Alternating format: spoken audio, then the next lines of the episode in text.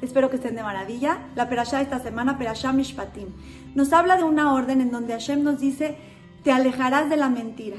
Es la única prohibición que, o orden que nos dice Hashem, te alejarás. No nos dice te alejarás de comer cerdo, no nos, dice, no nos dice te alejarás de no respetar a tus padres, pero con mentir sí nos, nos advierte te alejarás, o sea, ten mucho, mucho cuidado, es muy delicado.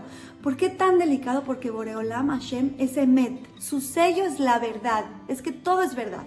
Entonces, si nosotros nos manejamos con mentiras, automáticamente nos alejamos de Hashem. Y cuando nosotros nos alejamos un pasito de Hashem, Él se aleja un pasito más. Entonces, qué delicado es. ¿Quién quiere tener a Hashem lejos? ¿Quién quiere que Hashem se aleje de Él? Nadie. Y la mentira y la verdad son como el agua y el aceite. No, no se pueden unir, no hay unión.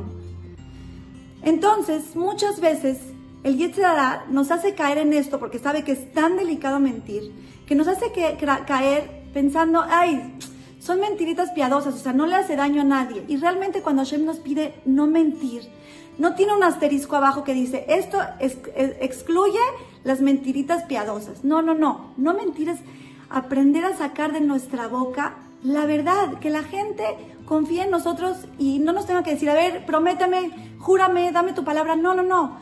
Porque lo que hablas ya es tu palabra y tu palabra vale y tu palabra cuenta porque sabes conducirte con, con verdad.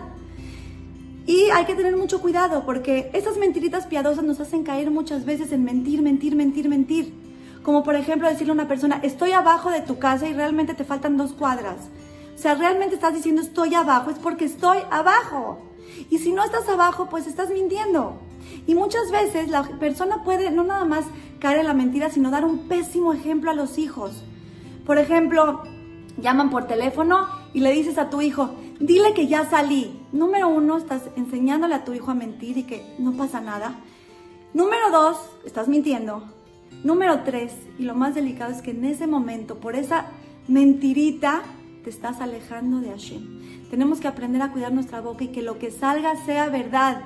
No decir estoy abajo o dile que no estoy y muchas veces los niños no nada más eh, dicen la mentirita, sino que la riegan. Dice mi mamá que no está.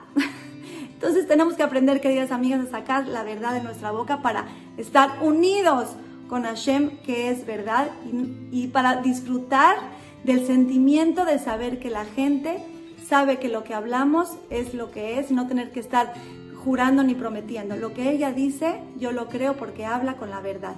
Hay ciertas ocasiones como para crear este paz entre matrimonios o diferentes situaciones mínimas en las cuales está permitido mentir, eso es para hablarse con un rabino en algún momento, pero todo lo demás tenemos que procurar decir única y absolutamente la verdad y con esto Vedrat Hashem Moreolam nos va a llenar de verajá y atzlajá. No hace falta mentir. Si tenemos a Hashem de, nuestra, de nuestro lado, todo lo que hacemos, Vedrat Hashem, va a tener éxito. Las quiero mucho y les mando un beso.